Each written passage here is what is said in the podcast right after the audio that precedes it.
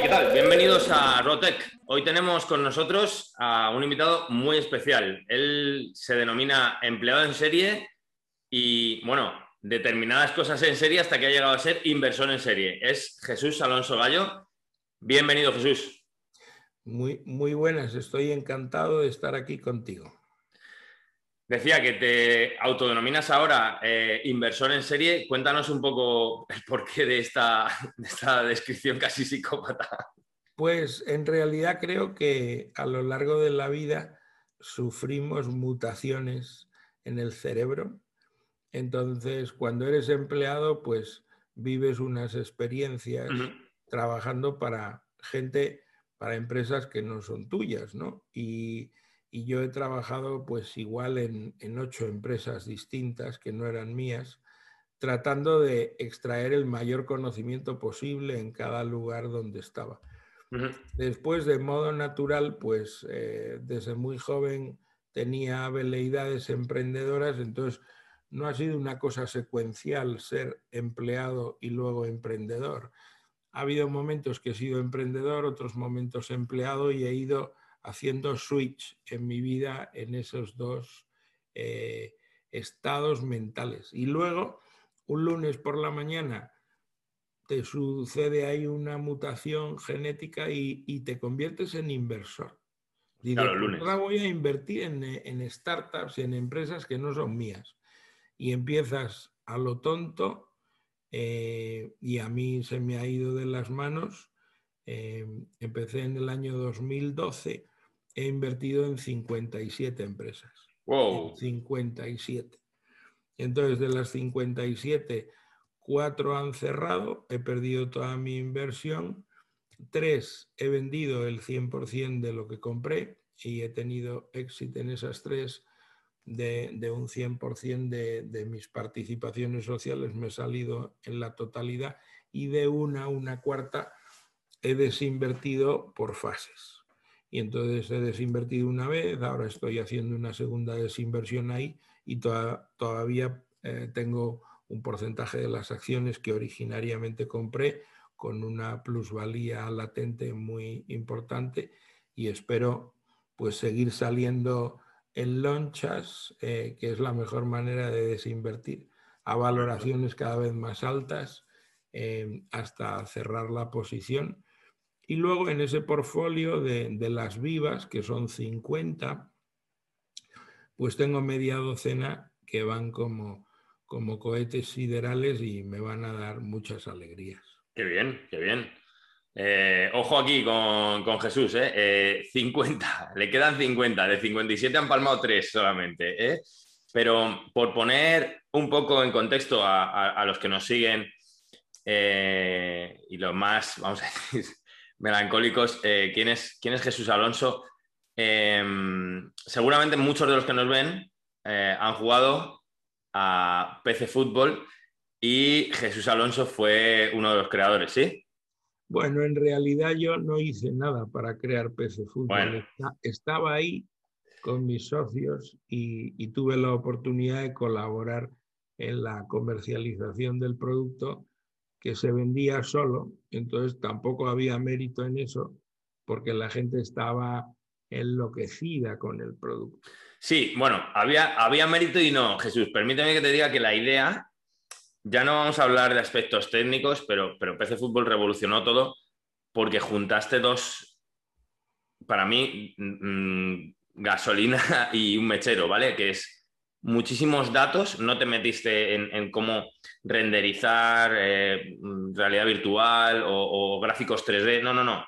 Tenemos datos de la liga que no para de enchufar datos, que si pases, que si goles, que si rendimiento de un jugador, etcétera, muchos jugadores, fichajes por aquí y por allá, con eh, la afición brutal que había en este país. Y eso fue eh, fuego y gasolina, pimba. En, en realidad la idea vino por el hermano pequeño de los hermanos Ruiz, Gaby Ruiz, que luego se ha dedicado al periodismo en el mundo del fútbol. Y él al ver un, un juego inglés, que era un manager que, que te permitía eh, pues utilizar este tipo de variables y no, no se iba al negociado de FIFA o de Pro Evolution Soccer, estos que son hiperrealistas y, y lo que intentan es ser simuladores. Entonces, no fuimos al tema de simulación, sino a, gestionar un manager y luego se le empezaron a meter funcionalidades, claro, que tú pudieras tener una parte de business game y pudieras decidir el precio de las, de, las entradas para, ir a ver un partido. Al sí, sí, era brutal. esas cosas, pues a la gente le encantaba. La realidad es que las personas que hicieron ese valor fueron mis socios y, se pensó muy mucho en satisfacer los deseos de los clientes. Es decir, que cada año, como en esa época no había internet, en cada producto metías un cuestionario y los compradores nos decían su carta a los Reyes Magos. ¿Qué les gustaría haber incorporado en la siguiente versión de PC Fútbol. Y todo eso era recibido y leído eh, uno por uno. Se contrataba un ejército de becarios, se recibía todo eso por, por correo postal, lo que ahora llamaríamos snail mail. Entonces, dentro del producto, tú tenías un sobre, rellenabas toda la, la con las preguntas lo metías en el sobre, ya estaba prefranqueado, pagábamos nosotros el franqueo, lo metías en un buzón y llegaba de forma analógica a la compañía y allí un ejército de becarios iba tabulando eso en un ordenador para decir el 87% de los usuarios de PC Fútbol matarían si les incorporamos una funcionalidad que haga tal cosa. Ajá. Entonces, era el propio usuario el que te hacía las actualizaciones, por decirlo así. Claro, ellos, o sea, lo que tienes que hacer al final es fijarte en cosas que han hecho grandes maestros como, como eh, el fundador de Inditex. Tú tienes que hacer lo que la gente quiere que hagas. Correcto. Escuchar al cliente es lo más importante tú, tienes que servir al cliente y entonces los clientes querían una serie de cosas, pues se les dan. Entonces, cuando llega la nueva versión, como satisface los deseos de la inmensa mayoría, pues entonces satisfaces a, la, a los usuarios que ya tenías y ganas nuevos, que les parece la bomba el producto. Entonces el producto eh, crece cada año y el grado de satisfacción de los clientes mejora cada año. Qué bueno. Pero bueno, eh, Jesús no se quedó ahí, ¿verdad? Esta empresa creo que la vendiste, ¿sí? Y... Sí, lo que hubo es un, proceso de venta y entonces al final em, se quedó con la empresa el dueño de la editorial Hobby Press. Eh, vendimos, em, yo me uní a mis socios en la siguiente aventura que se llamó FX Interactive. Luego yo les vendí mis acciones a ellos y eh, mi siguiente proyecto fue crear restaurantes.com. Ahí va yo, que ojo, no se quedó ahí, que no lo, reventó muchísimo, pero luego le dio por crear restaurantes.com, que bueno, pues eh, básicamente, si no me equivoco, iba de, dotar o de conectar a los, a los em, restaurantes con los clientes y permitir esa interacción eh, una vez que ya había esto que, que, ahora no sé, es tan, tan, tan asumible como es Internet, ¿no? Que, empezaba a verlo y ya se podían conectar y se podían hacer cosas con eso. Aquí la idea era eh, hacer un marketplace para que la gente que quería ir a reservar mesa a un restaurante encontrara un lugar donde estuvieran miles y miles de restaurantes y pudiera reservar mesa con un clic. Exactamente lo mismo que hace Booking con los hoteles. claro. Y, esto, pero ese marketplace porque yo era un apasionado de la gastronomía. Entonces Jesús monta esto, eso se dispara y te viene alguien a llamar a la puerta para comprarte lo que es. Michelin, el, grupo Michelin eh, vio que era un activo valioso. Ellos nos compraron la empresa porque nosotros no vendíamos a no, hacíamos la gruponización de la oferta de restauración. Es decir, había en el mercado operadores que su sistema de reclamo era decir, oye, reserva mesa conmigo y entonces vas a eh, ir a un restaurante con un descuento. Ajá, sí. Y entonces, pues el tenedor tenía mucho éxito con eso, Groupon estaba en ese negocio también. Em, y nosotros pensamos que había que hacer justo lo contrario, entregar valor a los restaurantes buenos con clientes buenos. Entonces entendíamos nosotros que la merluza de pincho del Cantábrico no puedes hacer un, un grupón y pedir a los pescaderos que están en el mar que te pesquen las merluzas, pero que te las vendan a mitad de precio para tú venderlas a mitad de precio. Ya, ya, ya. Y los proveedores de, de buey de Kobe de, de, Japón, de la prefectura de Japón que exporta esto, tampoco están muy por la labor de bajar el precio a la mitad. Entonces, la verdad que no. Esa propuesta es una propuesta de valor falsa, ¿no? Estás maximizando eh, negocios que tienen problemas para, tener un, grado de comercialización adecuado y entonces estás sometiendo a una presión eh, insostenible. Eh, claro, tiene más sentido que tú puedas recibir recomendaciones si quieres ir a un restaurante de cocina japonesa en Valencia y que veas todos los restaurantes de cocina japonesa de alto nivel de Valencia o de buen nivel y escojas donde tú quieres ir. Lo que tú vas a pagar allí es el precio que tiene ese restaurante. Entonces, un restaurante que trabajaba con nosotros, nosotros le entregábamos valor porque le llevábamos reservas de mesa de verdad, de clientes de verdad, y no eran ofertas o el precio tirado por el suelo. Y eso es lo que Michelin valoró más que teníamos un portfolio de restaurantes de alto nivel y clientes de, alto nivel. Mira, pero volvemos a lo mismo, conectar clientes con restaurantes y había ya algo, pero vosotros decidisteis otra estrategia, otro sector, os pues inventasteis de forma diferente y una vez más, eh, bueno, eso ha, dado resultados, ¿no? Entonces, estábamos hablando de PC Fútbol, restaurantes.com, tal, o sea, tu trayectoria siempre ha sido como decía, de, verlas un poco venir antes que los demás o saber verle otra, vuelta a las cosas.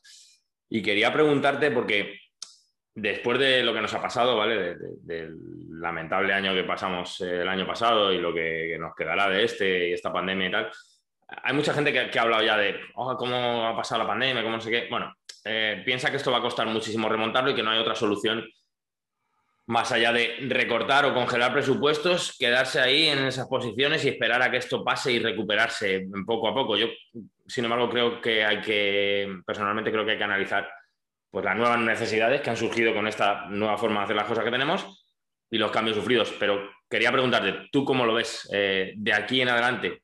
O sea, yo creo que esto eh, lo que ha provocado la pandemia es una aceleración de procesos de transformación empresariales que estaban en curso de, ejecución. Entonces, la digitalización de la economía y de las empresas, eh, la transformación de, del trabajo, el trabajar en remoto, Em, destruir el valor de la presencialidad como, como una cosa obligatoria, reducir los desplazamientos de las personas que tienen todos juntos que ir en un atasco para desplazarse del punto A al punto B, cuando resulta que allí están sentados en una silla y tienen un ordenador en una mesa que podrían hacer desde su casa. Sí. Eh, la transformación de la pandemia en determinados aspectos eh, no, tiene vuelta atrás. La gente no va a querer eh, dedicar una hora y media de su vida cada día a ir al trabajo y otra hora y media a regresar del trabajo. Son tres horas, hay gente que le cuesta dos horas cada día. Eso cada día, ¿eh? Cada día, son muchísimas horas a la semana y al mes. ¿eh? Es imposible, primero porque estamos contaminando el planeta de forma innecesaria y en segundo lugar porque estamos destruyendo la calidad de vida de las personas. Las personas lo que quieren es ser felices. Cuando las personas son felices, crean productos o servicios felices y los consumidores compran productos y servicios felices. Entonces, las cuentas de resultados de esas empresas son mejores que las de las otras. Y los CFOs son felices también. Claro, entonces aquí lo que pasa es que si tú tienes empleados felices, pues entonces tienes clientes felices, entonces los accionistas están contentísimos con el resultado. No se va a poder cambiar ah, para hacer las cosas de otra manera. Y yo creo que hay oportunidades de negocio nuevas que surgen por la pandemia y también hay empresas que han sido golpeadas por la pandemia que pueden pivotar y pueden cambiar la manera que hacían las cosas para obtener eh, un escenario positivo pese al desastre de, lo que la pandemia ha provocado. Eh, hay sectores que tienen más dificultades, como el sector de travel, claro. Claro. Pero estabas, estabas hablando de eso, de descubrir nuevos modelos de negocio, de, empresas que, bueno, que eh, se ven más afectadas o menos, pero al final, eh, y uniendo eh, también esto con, tu visión de estas cosas, con, lo que comentabas al principio y tu definición de inversor en serie, que vemos que tienes ese apetito inversor que no, que no se acaba, sobre todo en negocios tecnológicos, pero, pero ¿qué es lo que a ti te hace oler o, pensar ese, ese aquí sí, aquí sí meto la pasta? ¿Qué, sería lo que verías? Bueno, son un conjunto de cosas. La primera cuestión para mí clave es el emprendedor o la emprendedora a la que le voy a entregar mi dinero y voy a invertir en esa empresa. Yo creo que las empresas, la diferencia entre unas y otras son las personas. Todo el mundo tiene acceso a los mismos sistemas. Hay una tecnología que es muy parecida. Si tú comparas Samsung con Apple, al final la diferencia son las personas. Las personas hacen que determinadas corporaciones den ese punto más allá, ¿no? Y yo creo que el elemento clave por el que yo tomo una decisión de inversión es porque me creo al emprendedor. Me cuenta una historia y yo creo que él es capaz de ejecutar, él o ella, que son capaces de ejecutar eso que me han contado que quieren hacer. La segunda razón es que veo que hay un elemento de misión vital. Cuando alguien te cuenta algo y está tan entusiasmado de hacerlo, que tú percibes que ha venido a este mundo para hacer eso, quiere hacer eso. Y entonces tú dices, pues aquí yo tengo un extra point. Tercer elemento para mí importantísimo es que la persona que me pide que yo invierta en él o en ella, el emprendedor ya ha invertido él en su proyecto. Es decir, que ha tomado una gran parte de sus ahorros y los ha enterrado ahí. Y la segunda dimensión es que ha ido a convencer a las personas que más le quieren. Y entonces ha convencido, convencido a familiares, amigos, y, ha sacado la gorrilla y les ha sacado dinero a sus padres, a sus abuelos, a los amigos. Entonces, al poner un emprendedor una buena parte de su patrimonio en su, en su sueño empresarial y usar recursos familiares y de amigos, la probabilidad de que le salga mal se reduce enormemente. puede salir mal. Sí, sí, claro, pero... pero... se va a la batalla quemando todas las naves. Sí, sí, sí. Eso para mí es muy importante. O sea, yo no invierto en ninguna persona que me cuenta un proyecto empresarial y el emprendedor o la emprendedora tienen sus ahorros en el banco, pero no lo van a invertir en el proyecto. Ya, ya, eso ya te dice cosas. Quiere que lo inviertan los inversores, pero ellos su dinero lo tienen ahí a buen recaudo y tal. Pues a mí eso me hace pensar que la cosita no, no vale. Luego yo busco gente que en su biografía lo hayan pasado mal. O sea, no suelo invertir. Gente con hambre. En gente que son número uno de su promoción, mm, eh, estudiaron en las mejores universidades, estuvieron fuera, tienen posgrados, siempre han sido número uno en todo lo que han hecho, tienen los dientes blancos. cuando yo veo un arquetipo de la, perfección y digo, bueno, a ti te han pasado cosas malas en la vida. No, mis padres son estupendos, mi familia, todo me ha ido bien desde que nací. Y yo soy un número uno y ahora quiero hacer esto.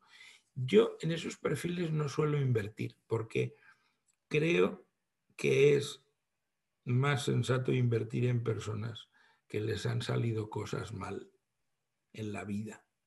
Entonces, se han tenido que caer varias veces y se han tenido que levantar varias veces. Y demuestran un track record de resiliencia, que va a ser imprescindible en el mundo del emprendimiento. Es decir, la gente que ha vivido entre algodones muy probablemente se va a meter un porrazo del 32 cuando emprenda. Que de acuerdo estoy con eso. No tienen costumbre, no tienen costumbre de que las cosas les salgan mal. Sí, sí, sí, sí, no, no, está en su, en su esquema, no, no, aparece en la foto eso, no, para ellos no existe, sí, sí. Entonces yo pues invierto en gente así y después al principio de mi vida como inversor invertía en empresas donde mi dinero fuera mejor que el de otros inversores porque yo pudiera ayudarles en las fases iniciales a vender de 100 en 100 en vez de vender de uno en uno. Claro. Y entonces, pues eso a mí me daba un doble eh, bonus. Al principio lo hacía por amor al arte y no te porque, porque te gusta. No, lo hacía por amor al arte porque yo no me ponía a pensar, yo voy a ayudar a estos chicos porque yo soy inversor aquí, les tengo que ayudar. Mm. Entonces, otros inversores me invitaban en Navidad a mariscadas. Y yo empecé a ver que ahí pasaba algo. Y entonces, claro, me di cuenta, claro, porque yo estoy ayudando a que esto crezca más rápido. Entonces, pues ahora lo que tengo que hacer es un pacto para, si yo me pongo a trabajar para las startups en las que invierto y les ayudo a multiplicar sus ventas en esa fase inicial, pues que me reconozcan unas acciones que yo reciba como retribución por ese trabajo. Mejor que una maricada. Y entonces es mejor recibir acciones de algo que crees que en el futuro tendrá mucho más valor que una mariscada. Correcto. Muy bien. Oye, cuéntanos, eh, la verdad que estoy muy, muy de acuerdo con lo que has dicho, ¿eh? y además te lo dice una persona que ha estado currando desde que tenía 16 años, ha tenido que pagar todo y se ha dado muchos guantazos y aquí seguimos de pie. Eh, estoy muy de acuerdo con eso, de verdad. Cuéntanos un poco qué es Cupido Capital. Pues Cupido Capital es una idea de unos locos Aitor Sancho y Ismael Teijón se conocen en, em, una aceleradora de empresas eh, que se llama Demium Startups y que tienen un modelo muy divertido de juntar gente que tiene inquietudes emprendedoras y hacer como una fiesta para que todos se conozcan y se formen equipos que hagan startups. Entonces, pues yo soy un tío de tecnología. Ah, pues yo soy una chavala que me dedico al marketing digital. Ah, pues yo me dedico a esto. Entonces, empiezan a juntar gente, hacen un evento de fin de semana, todo el mundo se conoce. Tienen cerveza a cascoporro para que beba mucha cerveza y entonces se hacen equipos y les, y les ofrecen retos o startups que podrían crear ideas y se ponen a crearlas sobre la marcha, como un hackathon. Tal. Entonces, aquellas cosas que tienen sentido luego son incubadas en Demium Startups. Pues entonces, em, Depende de la cantidad de cerveza que te hayas tomado, pueden tener más o menos sentido, ¿no? Más o menos sentido, claro. Entonces, Aitor era uno de los padres del modelo financiero de Demium Startups. Y, y el compañero Ismael Teijón, pues era la persona que estaba con el deal flow, que estaba con todos los emprendedores que llegaban allí, les ayudaba en los temas de formación, hacía todos los protocolos formativos para que recibieran un baño de, conocimiento y pudieran hacerlo bien. Y pensaron, pues podemos crear algo que invierta un vehículo eh, que invierta en startups en fase presemilla. Hay muy poco en España. Sí. Entonces el modelo es muy especial porque lo que hace Cupido Capital es invertir 50.000 euros en cada oportunidad en cosas que están pintadas en una servilleta o en un PowerPoint, que es una idea. Hay un soñador que tiene ahí un proyecto y que se lo comenta a otros locos y entonces le acompañan y quieren tirarse a la piscina. No, tienen, no tienen un euro. Entonces la gente que no está en Madrid, no está en Barcelona, hay mucho emprendimiento, pues que no tiene esos 50.000 euros iniciales. O a lo mejor no tienen familia y amigos que puedan poner algo. Entonces se quedan muchas oportunidades sin desarrollar. Nosotros invertimos donde nadie invierte en, en esos proyectos en fase presemilla. Con 50.000 euros compramos el 10% de la idea eh, en muchas ocasiones tenemos que constituir la sociedad con esos emprendedores que ni la han constituido. Claro. Claro, ¿tú cómo tomas una decisión de invertir en unos locos sí y en otros locos no? Pues solo lo haces porque, porque analizas a las personas y dices, esta gente igual son capaces de hacerlo lo que me han pintado aquí en el PowerPoint. Sí, sí, sí, sí. O sea, ya no solamente es la idea, es, un matching de la idea con la persona. Claro, tiene que haber una idea que tiene sentido, que va a un mercado que tiene un cierto tamaño, que todo tiene sentido. La persona que lidera eso supera el, examen y es capaz de rodearse de un equipo ganador. Y entonces cuando todos están en esa locura y lo quieren hacer, nosotros les damos 50.000 euros, pues a lo mejor luego en ENISA consiguen otros 50.000 y ya tienen 100.000. Y nuestro modelo es ayudarles gratis durante un año. Somos 22 personas en Cúpido Capital, que todos hemos sido cocineros antes que frailes. Entonces, pues todo el mundo, eh, para entrar en esta secta, eh, tenían que ser emprendedores en serie y luego inversores en serie gente que hubiera emprendido con éxito y hubiera vendido una o varias empresas y luego se dedicara a invertir en otras. Entonces, claro, esas condiciones eran un poco raras, conseguimos 22 y hay gente muy lista en campos diversos. Entonces les ayudamos a los emprendedores gratis durante un año para que aceleren su concepto, su startup y multiplique la valoración por tres o por cuatro o por cinco, lo que pueda ser en un año, y hemos acordado con fondos de capital riesgo que invierten en startups que sean ellos los que acudan a la siguiente ronda. Y entonces Cupido Capital se sale con la mitad de la inversión que metió. Entonces, si metemos 50.000 25.000 que se multiplicasen por 3 se convierten en 75.000 y ese cash out lo metemos en la casilla de salida para invertir en otras startups. Qué bueno. Entonces, es un modelo muy eficiente en el uso de capital. Qué bueno, qué bueno. Si nos sale bien, hemos hecho las primeras inversiones, todavía no han llegado las primeras cosechas. Prontito, prontito vamos a ver si hay eh, algunas empresas que van a, tratar de, levantar su segunda ronda y vemos si se cumple esa premisa y nosotros pues conseguimos lo que queremos. Muy bien pensado, no esperaba menos de ti. Oye, y, Jesús, ya casi, casi para acabar, eh, tírale un mensaje a, la gente que, que, nos ve, que están, que están quemados, que están ahogados, que después de todo esto, pues quieren algo diferente, que, sea rentable. ¿Dónde se meten? ¿Dónde estás viendo que puede haber pasta en los próximos mm, tres años? ¿Dónde va, a, digamos, a, surgir yo, Yo, pienso que el dinero está en todas partes. Es, es abundante el dinero. Em, y las oportunidades están en cualquier sitio. Por ejemplo, em, hostelería y restauración que se ha llevado el palo, todo el sector de. Mm, yo estoy seguro que lo que va a pasar es que, igual que en el año 2019, nos visitaron 83 millones de turistas extranjeros, cuando estemos todos vacunados y cuando vuelva eh, aquello que fue denominado España en una gloriosa campaña de promoción del turismo internacional para que vinieran a España, titularon el claim de la campaña era Everything Under the Sun. Y eso es lo que es España, todo bajo el sol.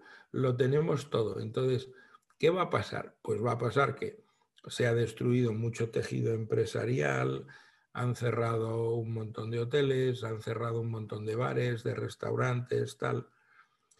Cuando vuelva la fuerza de la demanda, cuando todo el mundo esté vacunado, cuando esto sea un recuerdo, eh, lo que va a pasar es que van a venir a España enloquecidos, millones y millones, y millones de turistas, diciendo, macho, en España te puedes ir a 100 montaditos un miércoles y te bebes un litro de cerveza por un tronco.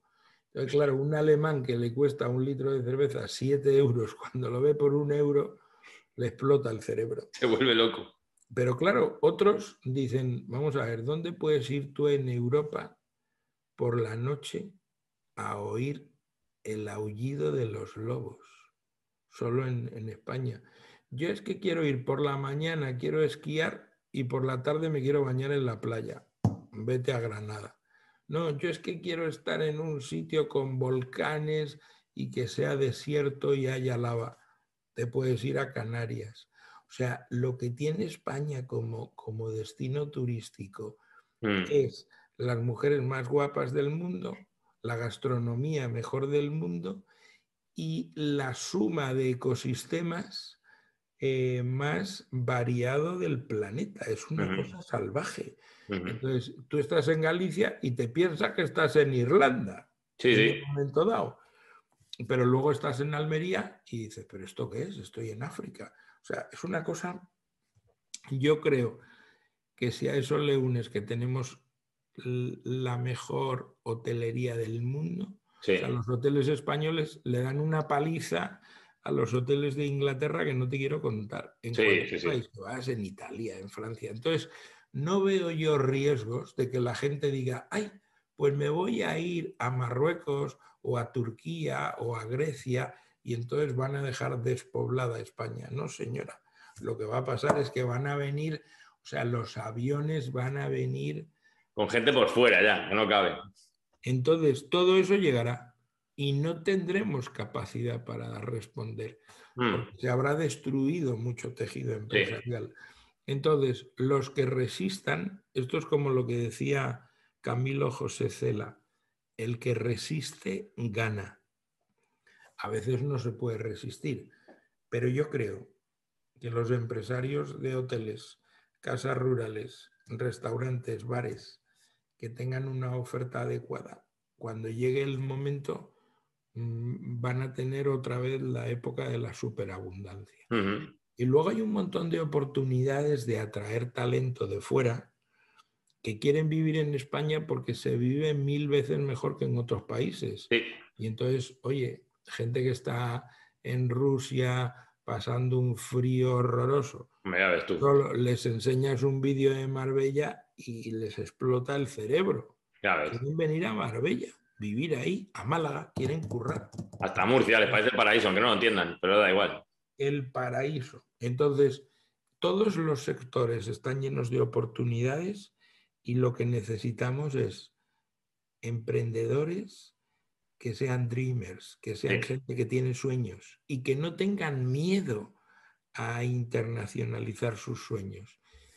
Montar algo en España y montar desde el primer momento una estrategia de que nosotros, oye, no somos americanos, pero tenemos Bilbao. Entonces, si tenemos Bilbao, podemos ser bilbainos, ¿no? Es decir, Nosotros vamos a, nuestro mercado es el mundo, se acabó. Totalmente. muy, muy buen consejo este, Jesús. O sea que la parte del turismo ves que hay que aguantar y echar pasta ahí y ser capaces de absorber luego cuando venga todo lo, todo lo que podamos, ¿no?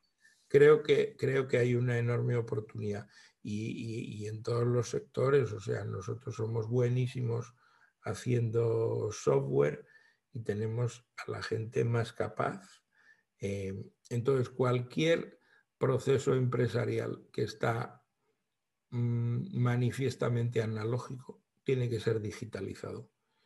totalmente. Eso, eso, es fundamental para ser más flexibles y para adaptarnos mejor. Todo lo que se te pueda ocurrir de problema, solución, esto es ineficiente de esta manera. Y yo lo voy a hacer de esta otra que va a ser muchísimo más eficiente. Sí, sí, sí, sí. sí. Muy bien, Jesús. Pues oye, eh, de nuevo, muchísimas gracias de corazón por estar aquí y bueno, eh, sigue así. Eh, estás ayudando a muchísima gente que tiene una idea que no tenía capacidad de intentar desarrollarla junto a tus socios. creo que estáis haciendo un trabajo brutal, os sigo muy de cerca y seguro que a partir de hoy, pues todos los que nos siguen le ponen un poquito el ojo ahí, ¿no? Así que muchas gracias por estar, muchas gracias por tus consejos y volveremos a hablar contigo próximamente, ¿vale? Muy bien, pues un abrazo cordial, hasta luego. Hasta luego Jesús y hasta luego a todos. Suscribiros para no perder ninguna.